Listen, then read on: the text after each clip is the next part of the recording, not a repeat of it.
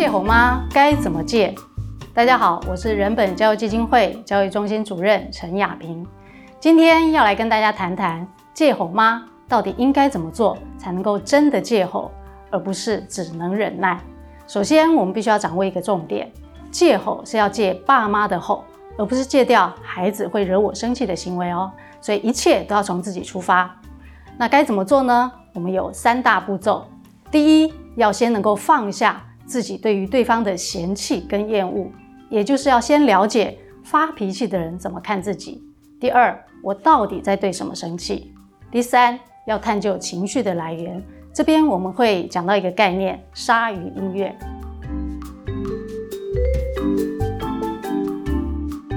那我们先来谈第一个步骤。现在大家都会说情绪没有对错，但问题是我们对情绪是有感觉的。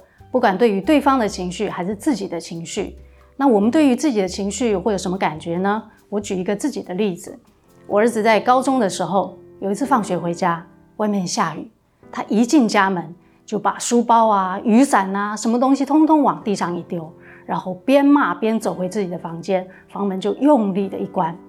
我知道当然事情不对劲，我什么都没有说。但过了十五分钟，我想现在应该安全了，所以我就进到他的房间。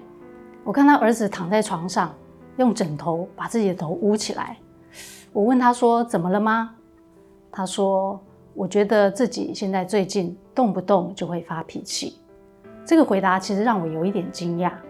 我说：“是哦，你并不喜欢自己这个样子。”他说：“对。”其实这个事件呢，让我有一个重大的发现：原来孩子对于发脾气是自己是有感觉的，而且是一种不舒服的感觉。甚至有可能会自责，这跟我们一般大人想象的其实差距很大。我们一直以为孩子发脾气发得很爽，发得理直气壮，发得理所当然。其实当我看到我儿子那个莫名其妙的火气的时候，我也很想吼他呀。还好我有忍住，所以我才能够看到他的真实心情。那这对于我以后面对他的情绪状态有很大的帮忙。因为我知道他在这个过程当中并不好受，我对他的责怪就会减少很多很多。这里呢，我们看到一个重点：情绪对于自己是有后坐力的。那说看到这个有什么用呢？因为很多爸妈在看到孩子，就是觉得他的乱发脾气，态度那么差，我根本就没有办法同理小孩。但如果爸妈能够知道孩子在这个过程当中，他自己并不好受。这个就是能够同理小孩的一个重要关键。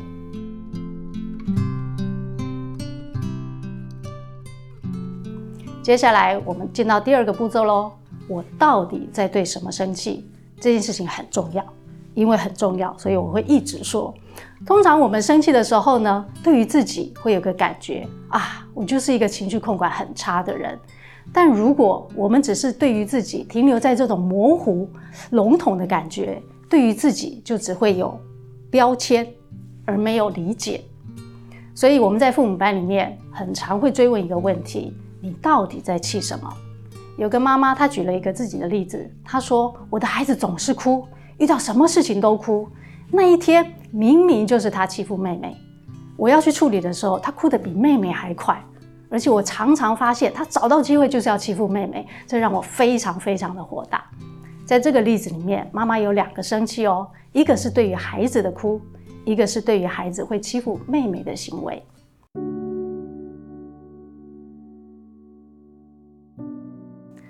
当我们知道自己在对什么生气的时候，就能够往下探究，也就是第三个步骤。但在这里呢，我们要先说明一个概念，就是鲨鱼音乐。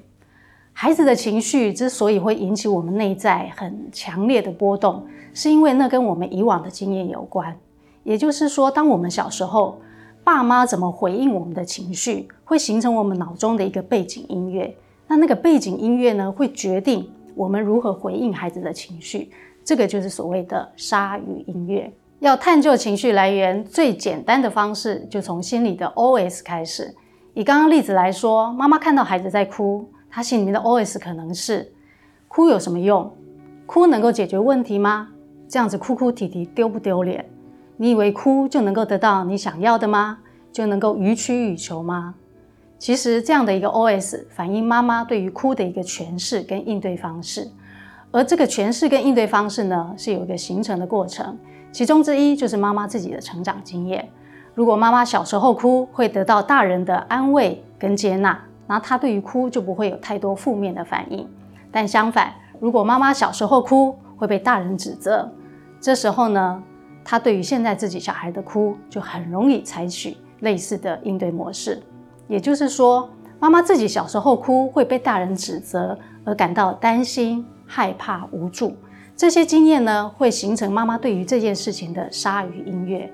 因此，当妈妈看到小孩子哭，那些经验跟感受都会再度浮现。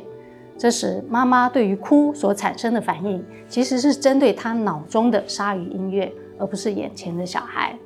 同样，妈妈无法接受孩子欺负妹妹的行为，妈妈的 OS 可能是。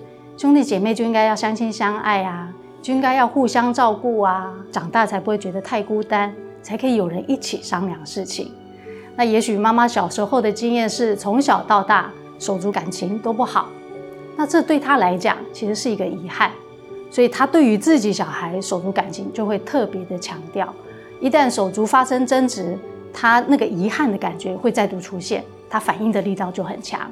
同样的，这时候爸妈的反应。是针对他脑中的鲨鱼音乐，而不是眼前这个小孩。那我们刚刚探究情绪的来源，并不是要去问谁做了什么惹我生气，而是要去看情绪底下的感受，以及那个感受连接到了什么经验。这里还有一个重点哦，情绪的来源会决定情绪的强度。很多爸妈常常搞不懂，为什么孩子的一些行为就一定会踩到我的地雷，而且是很大的雷。如果我们能够弄懂自己的鲨鱼音乐，我们就会知道那个情绪的强度是怎么回事了。那也许有人要问啊，探究情绪来源看起来并不能够直接解决问题啊，这个就是问到要点了。很多爸妈在遇到小孩状况的时候，常常跳过一个非常重要的步骤，就是要先搞懂自己怎么了，一定要先搞懂自己怎么了，才能够对症下药。这其实是一个理解自己的过程。因为理解自己之后呢，才能够重新调整自己的诠释机制，进而改变我们的情绪应对模式。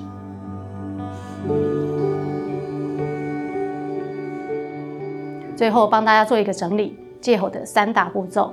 第一个，先放下自己对于对方的嫌弃跟厌恶，要了解发脾气的人怎么看自己，因为人对于自己生气感觉并不舒服，有时候也会自责。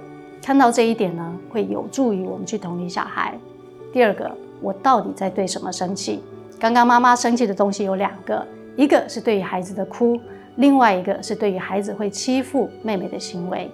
第三个，要探究情绪的来源，我们要去了解情绪底下的感受是些什么，而那些感受又连接到了什么鲨鱼音乐。